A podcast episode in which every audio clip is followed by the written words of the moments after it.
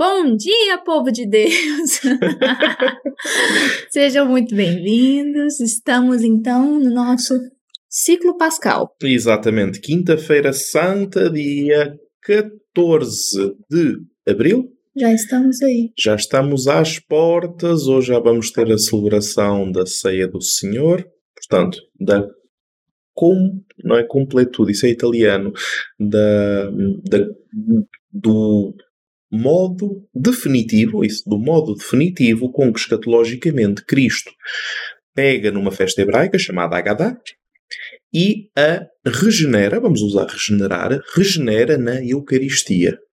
Às vezes há um bocadinho esta ideia da instituição da Eucaristia como não havia nada, eles estavam a jantar lá numa coisa dos hebreus e ele pum, a partir de agora de repente, isto é Eucaristia. Eucaristia. É, há, muito, há muito esta ideia na uhum. quinta-feira e, claro, a, o desconhecimento da cultura hebraica depois provoca isto, não é? E provoca, continua a provocar o antissemitismo, aquela coisa uhum. toda, infelizmente, não é? Quando não se apercebem da coisa mais simples do mundo, os hebreus estão a celebrar a Pachá, Jesus, como homem hebreu, está a celebrar a Pachá, portanto, a Eles passagem... celebravam mais de um dia. Ah, então, se, se, se o matrimónio dura uma semana, a comer e beber, imaginemos, imaginemos o centro da vida, porque o centro da vida hebraica é libertação do Egito, famoso Êxodo. Né, passagem do Mar Vermelho a pé enxuto e o faraó, os cavalos uhum. e os cavaleiros subterrados e por aí adiante. É?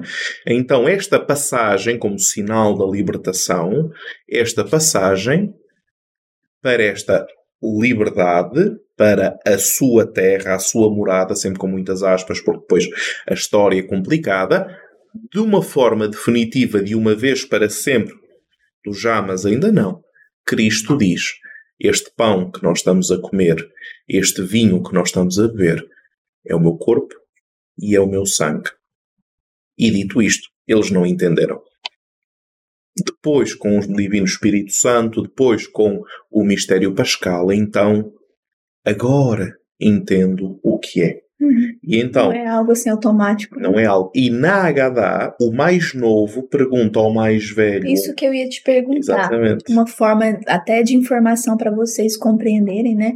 Algo que acontecia e que aconteceu também na chamada Última Ceia e que em algumas obras de arte. Né, Exatamente. Né, a Última Ceia ou Santa Ceia, né? Isso. Last Supper. É, nós podemos ver nas pinturas esse fato acontecer, né? Pode contar o fato. Que nós muitas vezes fala-se, não é? Que o discípulo amado se reclinava no peito do mestre e por Porque era o mais amado, mais querido, aquela coisa toda, né? O Mas a gente aprendeu novo, isso mesmo, né? Enfim, enfim. A ignorância não é pecado, o que é pecado é mentira. O mais novo pergunta ao mais velho ou ao mais importante. No matrimónio hebraico também a oração é feita pelo mais velho ou pelo mais importante neste caso era Jesus, não é? o Rabuni, o mestre deles, pergunta: conta-me como foi. E então começa o Pater Familias, as velho mais importante, começa a contar a história da libertação. Então toda Páscoa, o mais novo se sentava mais perto do. Eventualmente. Ou não, né? Ou, Ou se levantava e até o. E até, não é? O mestre. Para ouvi-lo, não é? E perguntava Conta-me então. Conta-me então. Como aconteceu. Razão pela qual na Vigília Pascal nós temos as leituras que desde a criação de Adão Isso. e Eva até chegar à glória de Deus Nosso Senhor, com, né, nós uh, fazemos todas aquelas leituras que contam a história da salvação. Ora, não é nossa a história da salvação. É uma identidade. Nós temos uma identidade partilhada entre eu, por isso é que é o hebraico, o judaico-cristianismo, o hebraico-cristianismo, o que quiserem chamar. Eh, Jesus o que é que faz? Completa. Agora, este clique, este completar, é, é, complexo. Este completar é complexo, porque Jesus é o Messias, mas é muito mais do que o Messias. Jesus completa, mas vai muito mais além. Mas Jesus não invade, como Deus não invade o homem, mas pega naquilo que o homem já é e, e leva-o leva à plenitude. Então, aquela imagem que nós vemos, né? Que ali João, João Evangelista, né, que seria o mais novo, reclinado no peito de Jesus, Exato. nesse sentido de perguntar, conta-me como foi. Né? então, como foi. O mestre, o Rabuni, o mais é. importante, contava para todos toda a história da salvação, da, salvação, da libertação deles. Porque é um povo de memória, é um povo do livro, é um povo da palavra, né? que outros tinham palavra escrita, mas também é um povo das tradições orais e das interpretações que faziam a partir da palavra. Também é uma questão assim de reclinava no peito, porque ele era meigo, né? Uma coisa assim que falam muito de João Batista, de João Evangelista. Ah, ele é um, um, um apóstolo meigo, carinhoso, então por isso que ele reclina no peito de Jesus. Então vocês agora compreendem o motivo de ele se reclinar no peito de Jesus para perguntar: conta-me como foi. E era algo comum dos hebreus. Tá bem. Mas é assim. E nós estamos também é aqui para isso. Né? Exegese da algibeira. E então, hoje, quinta-feira santa, dentro aqui do nosso, do nosso ciclo mariano pascal. Isso. Né? O nosso tema é Maria junto à cruz. E alguém irá perguntar: Sexta-feira é amanhã da paixão, porque é que é hoje? Porque nós amanhã iremos fazer Maria como mãe da reconciliação. Então nós hoje precisamos de entender este junto à cruz, ou ao lado, lado da, da, cruz, cruz, ou ao pé da cruz, ou como quisermos chamar. Este junto à cruz, este junto à cruz é muito importante. Porque senão, quando falarmos de Maria como mãe da reconciliação, alguém vai pensar que é a confissão. É, que é o sacramento da confissão. Então, para iniciarmos o nosso podcast de hoje, nessa quinta-feira santa de 2022, iniciemos em nome do Pai, do Filho e do Espírito Santo. Amém. Ave Maria, cheia de graça, o Senhor é convosco. Bendita sois vós entre as mulheres, e bendito é o fruto do vosso ventre, Jesus. Santa, Maria, Mãe de Deus, rogai por nós, pecadores, agora e na hora da nossa morte. Amém. Maria, junto à cruz, rogai por nós. Em nome do Pai, do Filho e do Espírito Santo. Amém. Então, tema de hoje, Maria junto à cruz do Senhor. Exatamente. Então, Maria junto à cruz do Senhor. Nós sabemos que durante o tempo da Quaresma os nossos olhos estão voltados em direção à cruz, mais precisamente no Calvário, e Hoje falamos de um outro mistério que muitas vezes passa desapercebido, que é a Virgem que partilha o sacrifício do filho ao lado da cruz. Algum padre da igreja atalhou e disse o lado da cruz de onde Eva foi, ou o lado do corpo eh, de Adão, de onde nasceu Eva, é o lado da cruz de Cristo, de onde nasceu Maria. Entenda-se a regeneração, a nova uhum. criação. Uhum. E aqui nós podemos seguir dois caminhos que nos, nos são oferecidos pela tradição litúrgica da nossa Igreja. Um deles é este olhar para Maria, uma passagem que todos conhecem, que a arte não deixa de evidenciar, a mãe uh, na cruz do filho, mesmo assim, contemplar a mãe na cruz do filho, isto é, perante a cruz do filho, tu, ó oh mãe, onde estás, o que fazes, o que significas neste mistério, e depois alguém dirá que é cruel, mas somos sempre salvos pela carta aos Romanos 8, 31 a 39, que vai dizer: Deus não poupou o seu próprio filho. Isto é, o extremo exigido pela salvação do mundo ou é abraçado na sua totalidade por aqueles que professam a fé, ou não é. E a sua totalidade, no caso de Cristo, foi na cruz, no caso de Maria, até ao extremo da morte do filho na cruz. Vamos imaginar que por um momento nós somos capazes de aceitar esta lógica. A Igreja, ao longo de todos os tempos, em todas as cruzes cotidianas dos seus filhos, sempre cantou na angústia: Eu te invoco, salva-me. Então há uma salvação da cruz cotidiana. Nenhum de nós pode fugir àquilo que é a cruz dos dias do mais rico ao mais pobre, do mais poderoso, do mais velho ao mais novo. Vai chegar. Vai chegar, chega sempre, chega sempre. E vocês têm visto nas últimas, nas últimas décadas, e depois as estatísticas são cada vez mais apuradas e não nos deixam mentir, a cruz identitária, a cruz existencial, a cruz psicológica tem aumentado de ano para ano. Significa que, mesmo numa sociedade hoje que consegue produzir como nunca, nunca se produziu tanto milho, tanto trigo, tantas casas, tanto tudo e mais alguma coisa, o déficit hoje está na capacidade de introspeção, na capacidade de identidade, na capacidade de uh, pensar uma vida ou sonhar uma vida, mas sonhar uma vida de acordo com a razão pela qual a vida, a vida foi concebida. A vida de todas as pessoas, conscientes ou não, cristãs ou não, toda a vida humana existe para fazer a vontade do Pai. Quando a vida faz a vontade do Pai, então essa vida podemos chamar plena. E mesmo nesse percurso, não deixa de ser um calvário, não deixam de existir cruzes, não deixam de existir até depressões. Sim. Não deixam de existir problemas. Mas não deixa de ser uma vida que vale a pena ser vivida. E vemos isso muitas vezes nas pessoas que falecem, de, que falecem com doenças fulminantes, como uh, no meio daquele calvário encontram o verdadeiro sentido da vida.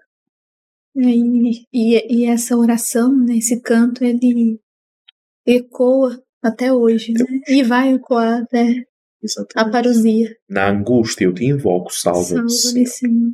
E depois Maria, dolorosa junto à cruz, Rainha do céu e Senhora do mundo. Rainha do céu não é difícil compreender com a Assunção. Senhora do mundo também não é difícil compreender porque é a mãe do Criador. É um dos títulos de Maria, mãe do Criador.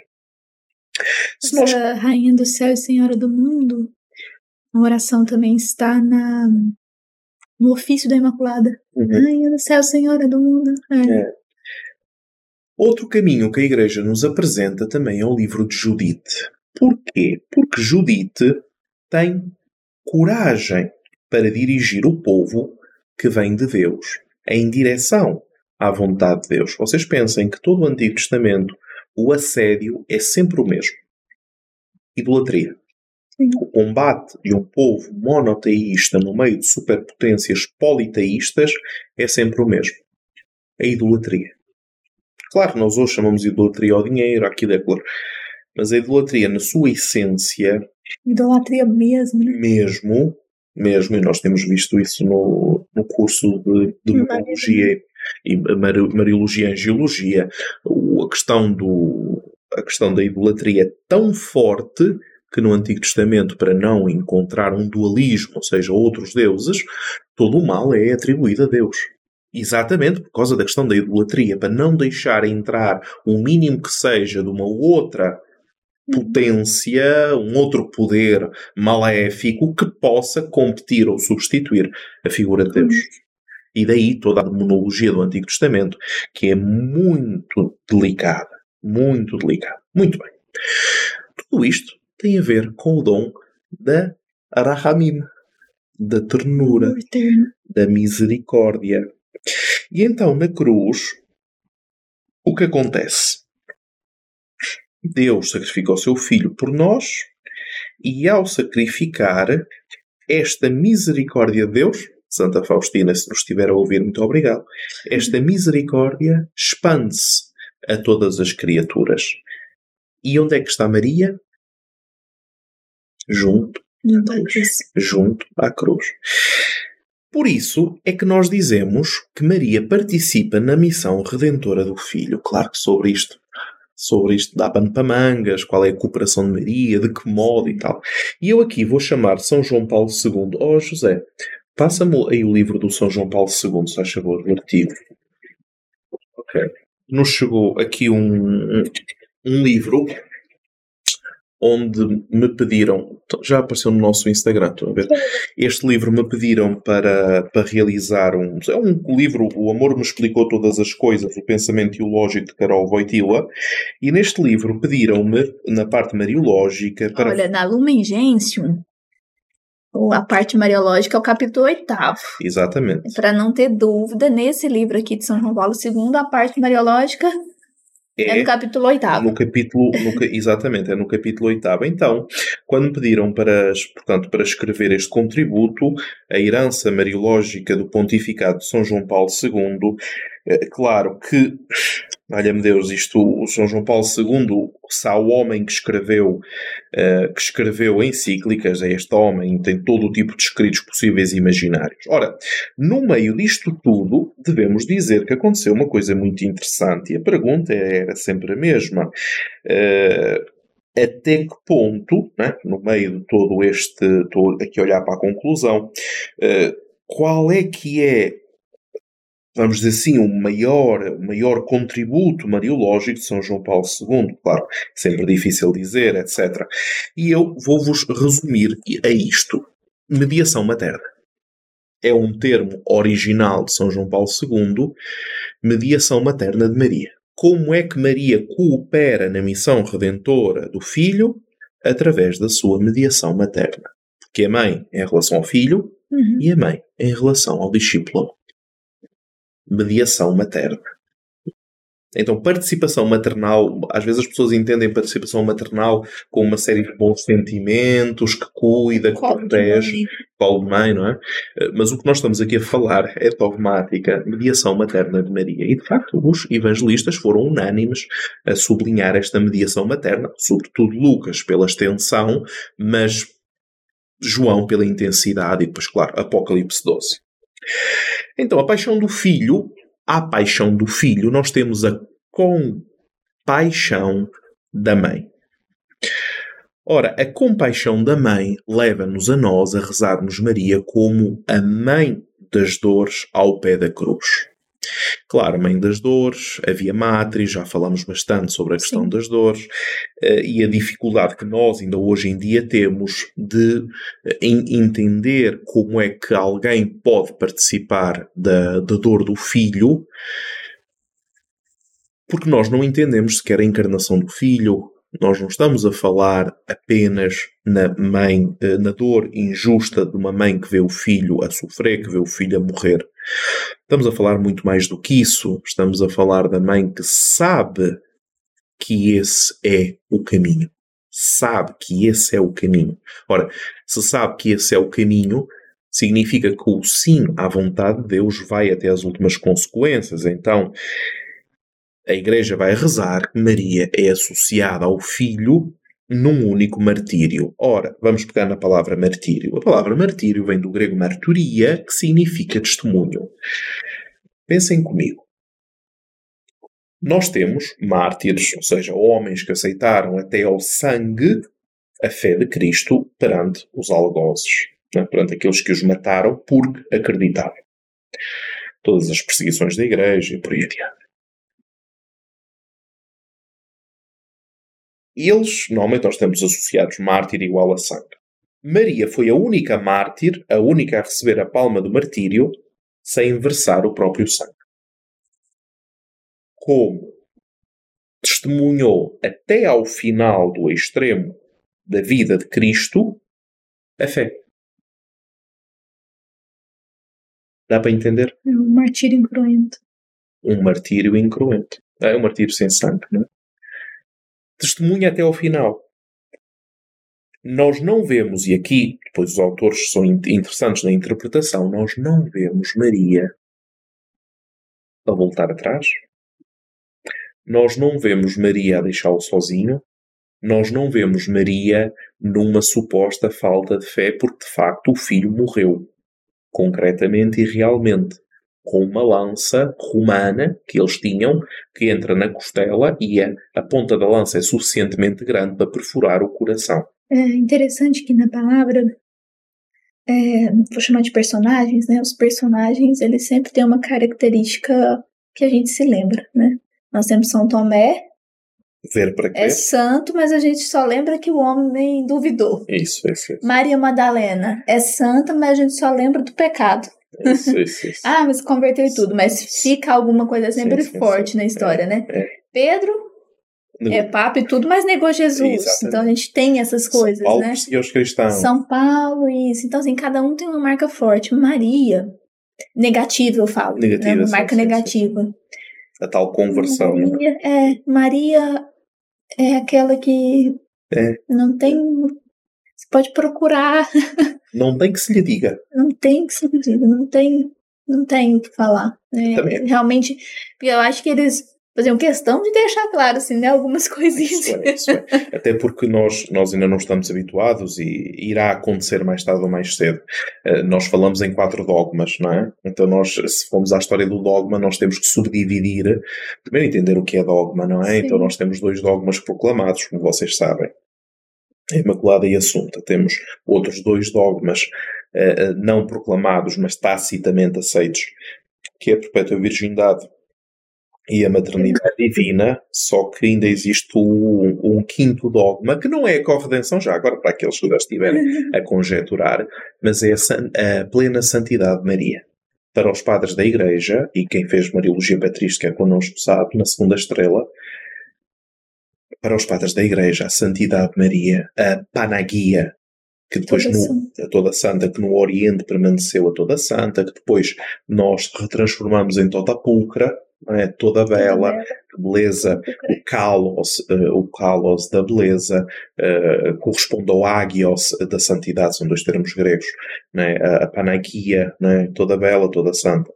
E esta uh, plenitude de santidade da parte de Maria, posso-vos dizer que se calhar, se calhar é a próxima fronteira que tem que ser atravessada do ponto de vista do cristianismo, uh, entender em que é consiste esta, esta plena santidade de Maria, talvez viria a dirimir muitas incompreensões mariológicas se fosse tema focal dado que para os padres da Igreja era, era claro esta característica, que é uma característica que nasce uh, de uma Mariologia, ou seja, Deus faz-nos para a santidade, Maria é mais santa. Claro depois temos de ah, porque era mais cheia do Espírito Santo, então a quantidade de Espírito Santo que faz a santidade da pessoa, claro, não podemos entrar por aí.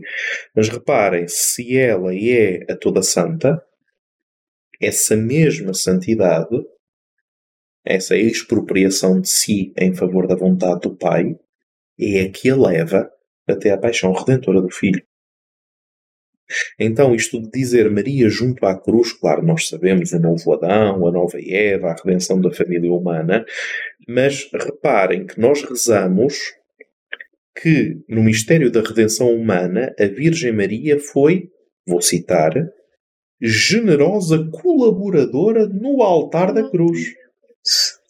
Daí que depois vamos ter místicos que vão dizer que eles, eh, que Maria, a eventual, uh, eventual hipotética salvação da parte de Deus de Cristo na cruz, ela mesmo iria pregar o Cristo na cruz para que nós recebêssemos a salvação. Ou entender onde é que chega. Então, o altar da cruz. Ora, no altar da cruz, nós temos o imolado, que é o cordeiro, certo? Nós temos o sumo sacerdote, que corresponde ao cordeiro imolado, e nós temos Deus que recebe o cordeiro imolado, Deus, cordeiro e sumo sacerdote são os mesmos.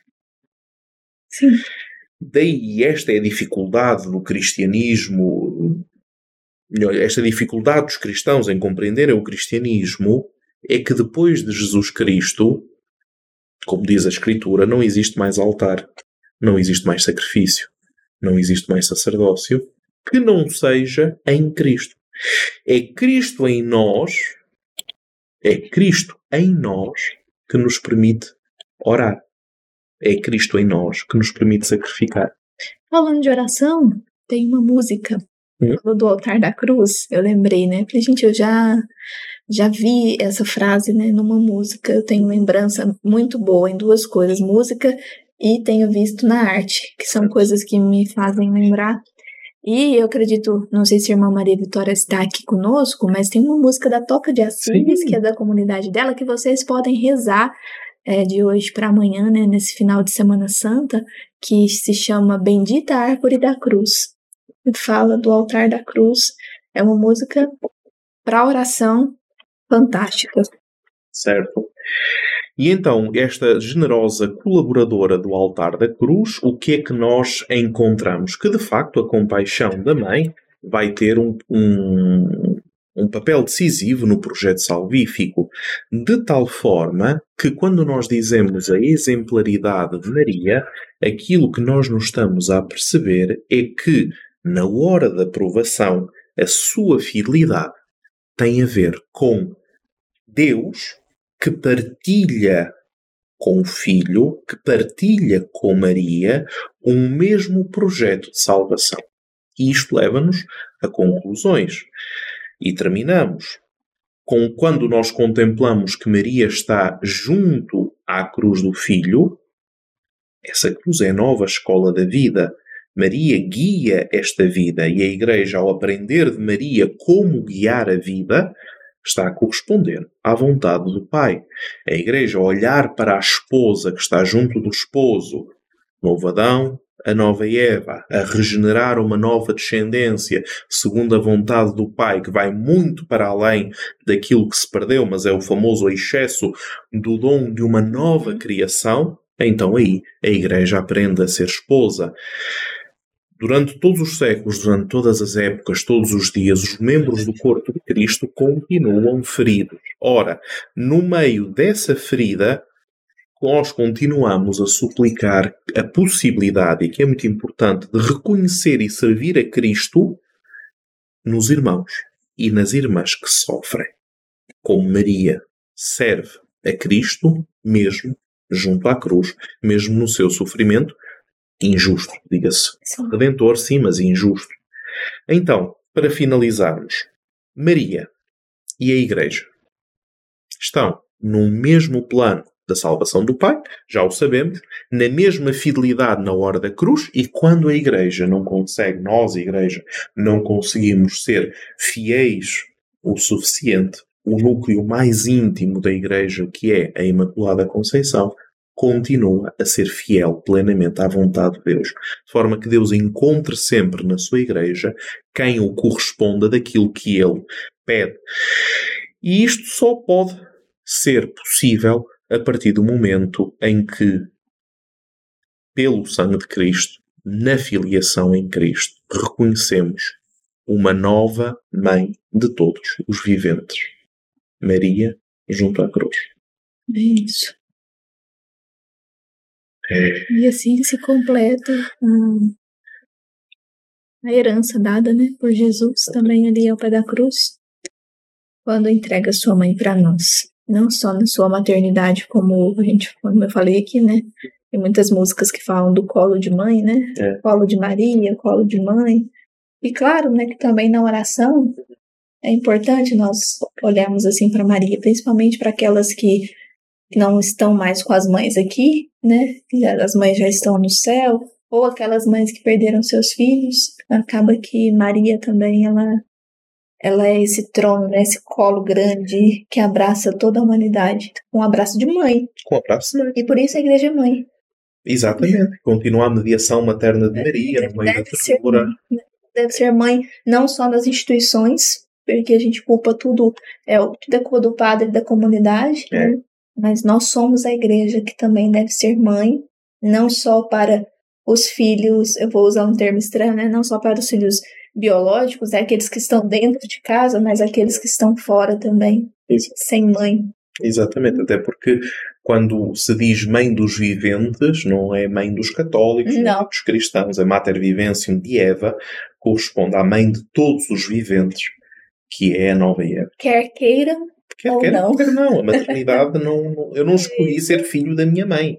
Acho que é Sou é filho, basta. que fala é, maternidade é para todos, quer queira ou não. Exatamente, essa é a realidade. A salvação é para todos, quer queiram, quer não.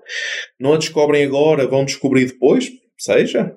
Será o caminho de cada um, mas não deixa de ser o caminho a seguir. E é um caminho de dor também. Também. Tá junto, né? Mas não só. Isso. Não só por isso é que Maria é a aurora da salvação.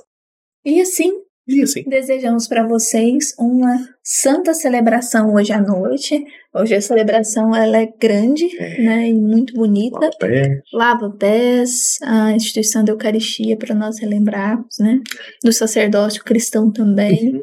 Né, então, desejamos para vocês uma santa celebração. Nos encontramos na Eucaristia, onde todos nós somos o corpo de Cristo. Exatamente. Né, e comungamos uns aos outros, né?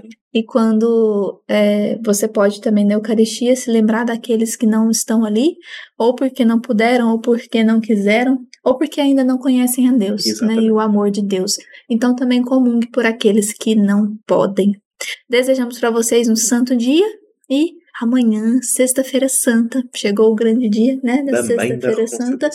Amanhã falaremos da mãe da reconciliação. Esperem, porque amanhã vai ser maravilhoso. Deus nos abençoe. Nos encontramos, como eu disse, na Eucaristia. E amanhã, às 9 horas da manhã, aqui no podcast. Se Deus quiser. Se Deus quiser. Deus. Tchau.